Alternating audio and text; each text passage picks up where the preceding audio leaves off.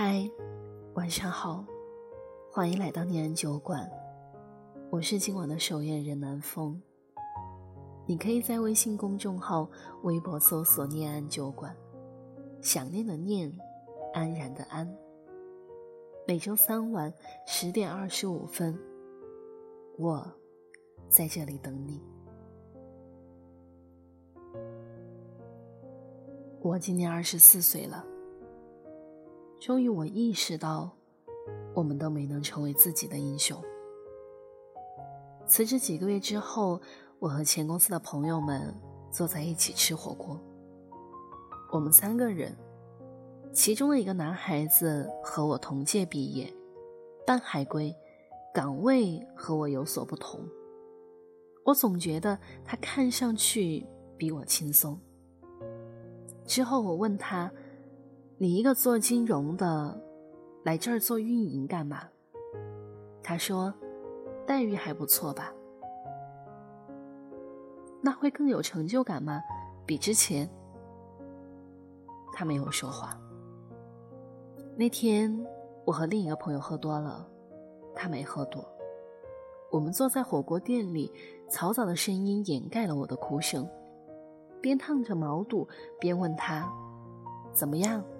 难吗？他说：“你辞职的太早了。”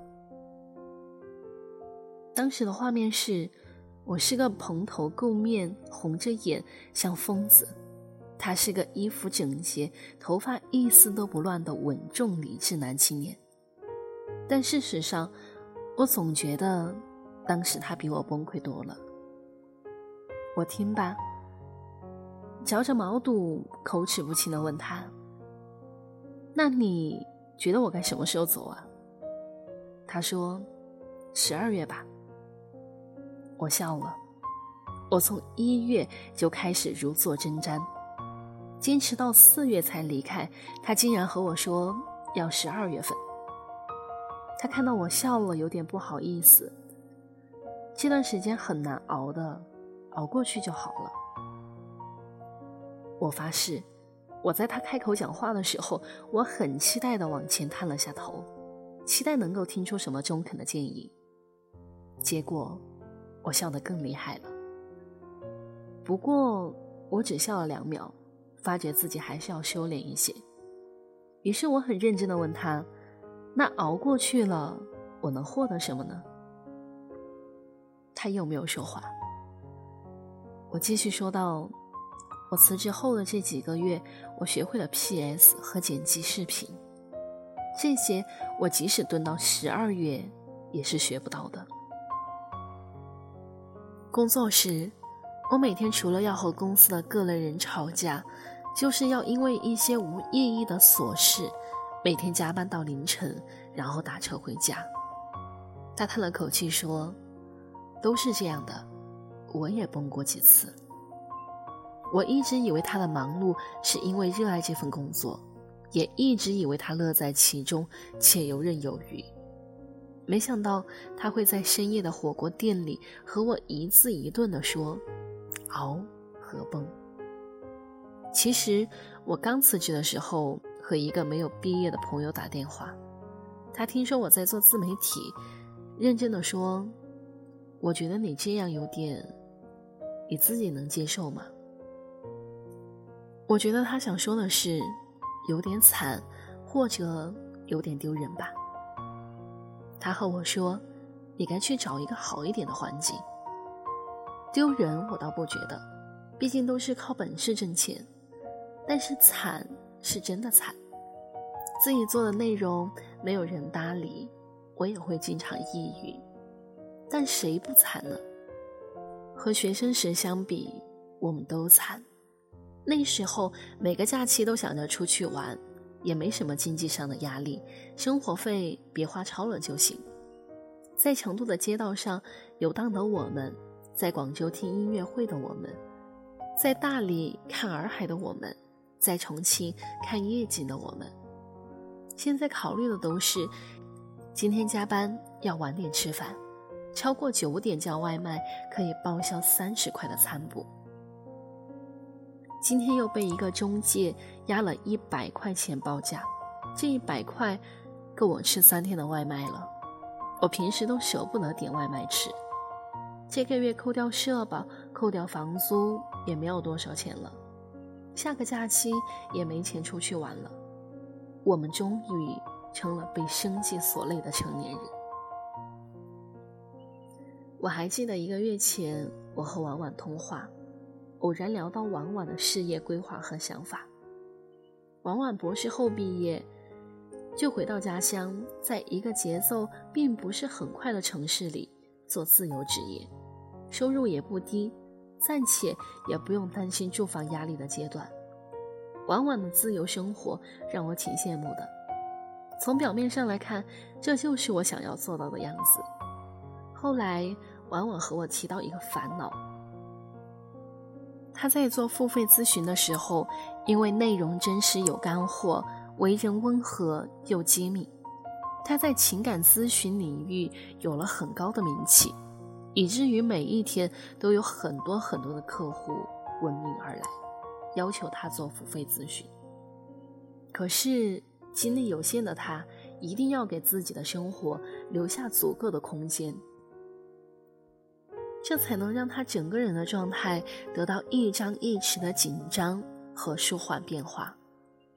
往往遇到一个讲不通的客户，这个客户用情感和道德绑架的方式，要求本就安排满档期的婉婉拿出一点时间来给他做情感咨询。这无疑违背了婉婉的原则：一来，本来安排好的既定客户时间不容更改。契约精神必须践行，这是基本的诚信。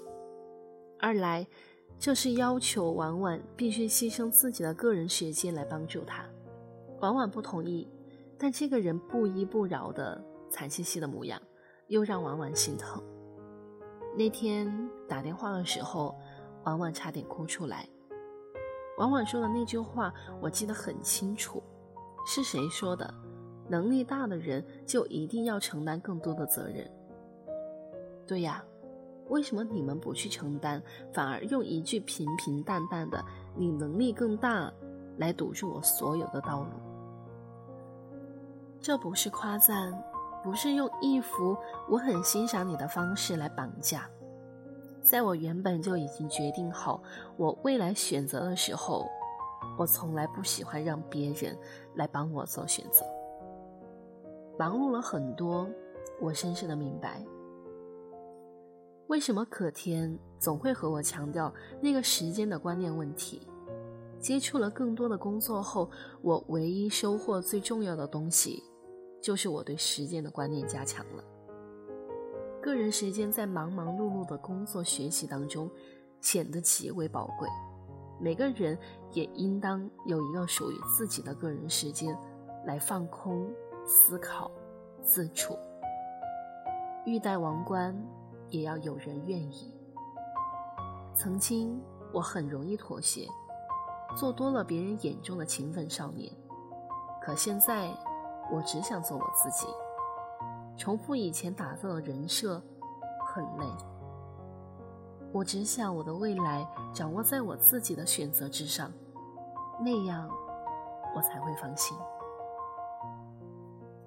今天我在外面散步的时候，看到夜色刚刚暗下来，二环上行人匆匆，都是刚刚下班的人。有对情侣骑着电动车从我身边奔驰而过，他们穿的也很普通，比我大几岁，和那些刚刚路人没有什么区别。他们经过我时，开车的那个男生突然喊了：“有月亮。”我赶紧抬头看了一眼，还真的是有。我忽然意识到，我们即使在生活的洗刷下满面风尘，但依然是关心月亮的人；即使在各自的生活里都有无奈的境遇，即使失去了冒险的时间和资本，即使已经过了做梦的年纪，但我们依然关心月亮。关心星星，关心大海，关心另一个星球的玫瑰和梦里的金鱼。我们都没能成为自己的英雄，却依然守着心中荒芜的英雄主义。我更愿意叫它后英雄主义。